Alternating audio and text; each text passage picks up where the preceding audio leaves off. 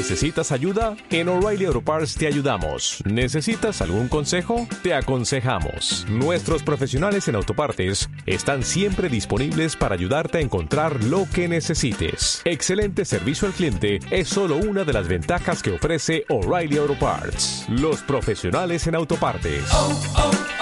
Auto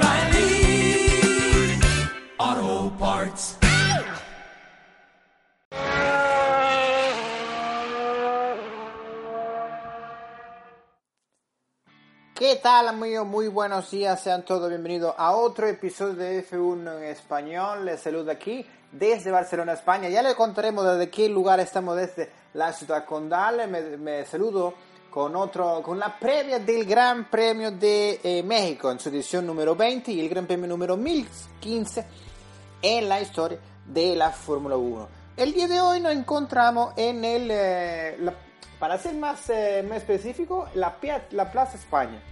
Plaza España, que es el lugar donde se encuentra el Montjuic Park. El, que es el Montjuic Park cuando el 4 de mayo de 1969 se corrió por primera vez el Gran Premio de España en ese trazado. Se verdad que se corrió en cuatro ocasiones, en el 69, en el 71, en el 73 y en el 75. Esas fueron las ocasiones en las que se celebró el Gran Premio de España en, este, en esta localidad catalana y española. El día de hoy, haciendo la previa del Gran Premio mexicano, eh, recordar que el primer Gran Premio que se celebró en suelo azteca fue el 27 de octubre de 1963 y contó por aquel entonces con 65 euros.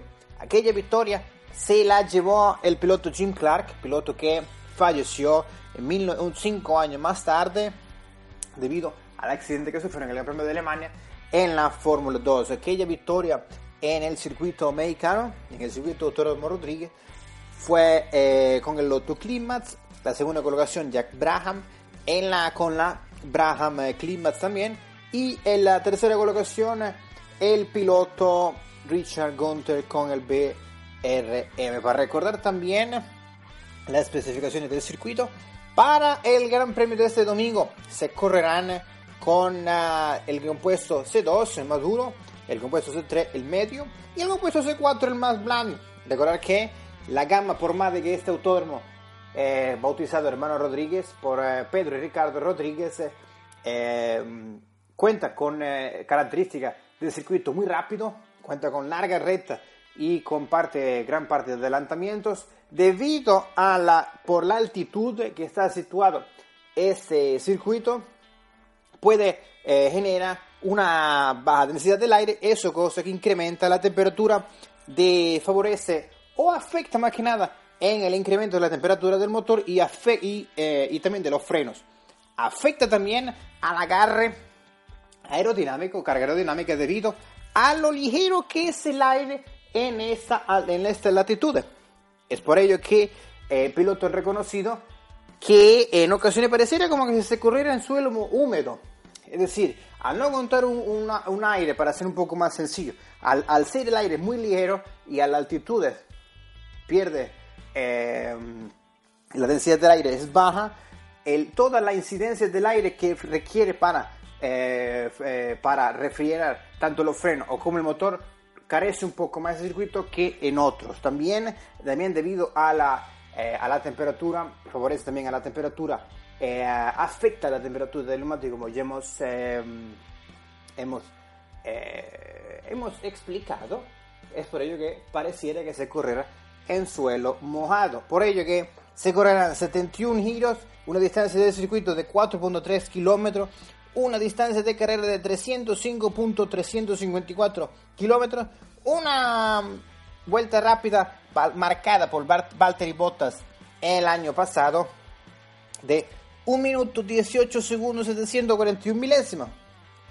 Correrán, eh, cuenta con un esfuerzo medio o bajo de fuerzas laterales, un esfuerzo medio intermedio en cuanto al estrés del neumático, una, una mm, característica del grip en cuanto al asfalto de, de muy baja, en cuanto a una escala eh, que es de estimación de Pirelli el paquete de neumáticos en de 1 a 5 establecido en 2. Eh, también la abrasividad del asfalto de 1 a 5 son 2 y la carga aerodinámica del 1 al 5 son una carga aerodinámica muy alta también y debido que es por ello que los equipos requieren de un setup de la monoplaza para favorecer y hacer todo el lastre en cuanto a aerodinámica que se requiere para este circuito. Cosa que también es recordar que el piloto que más victorias tiene el año en ese gran premio que se celebró desde 1963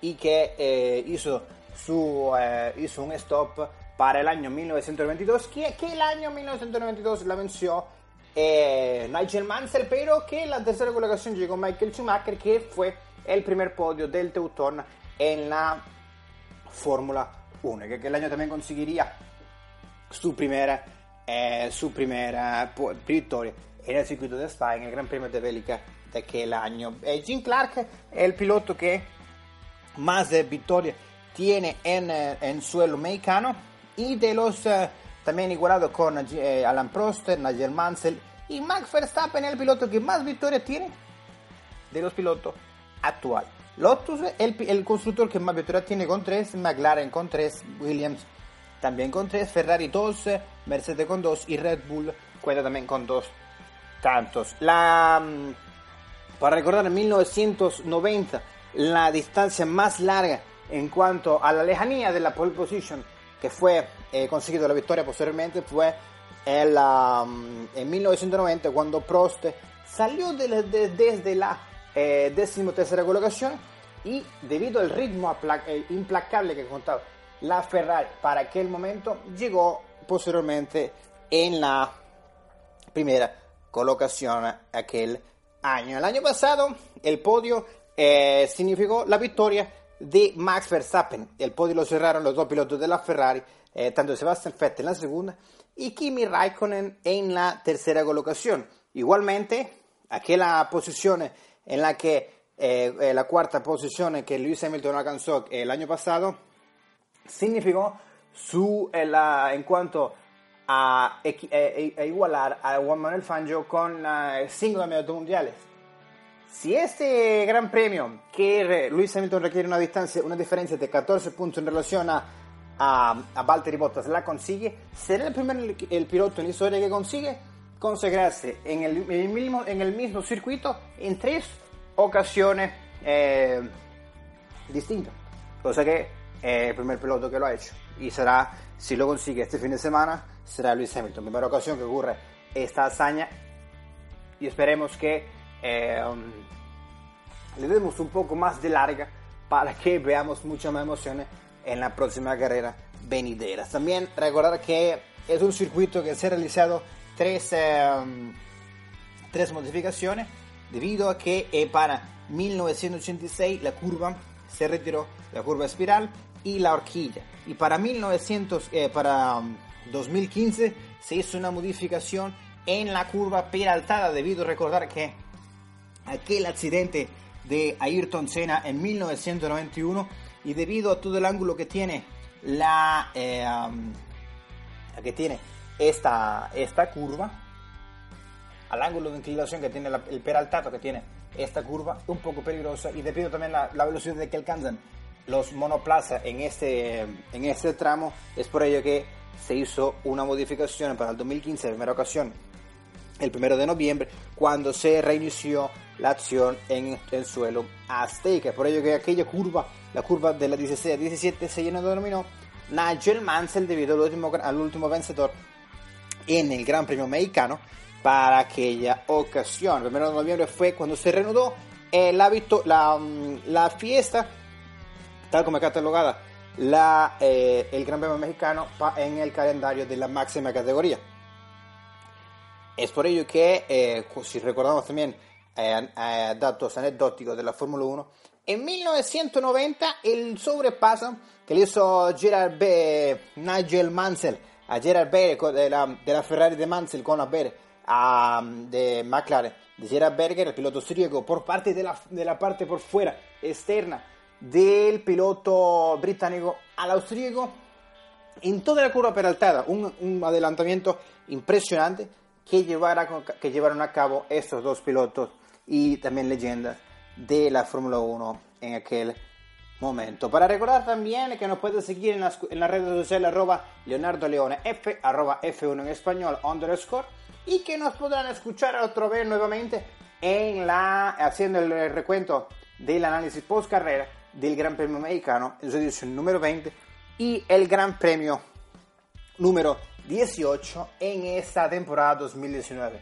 Me despido desde aquí, desde Barcelona, España, más concreto desde Montjuic Park. Ha sido un placer y nos podremos volver a escuchar la próxima semana después del Gran Premio Azteca. Muchas gracias y que pasen un feliz día.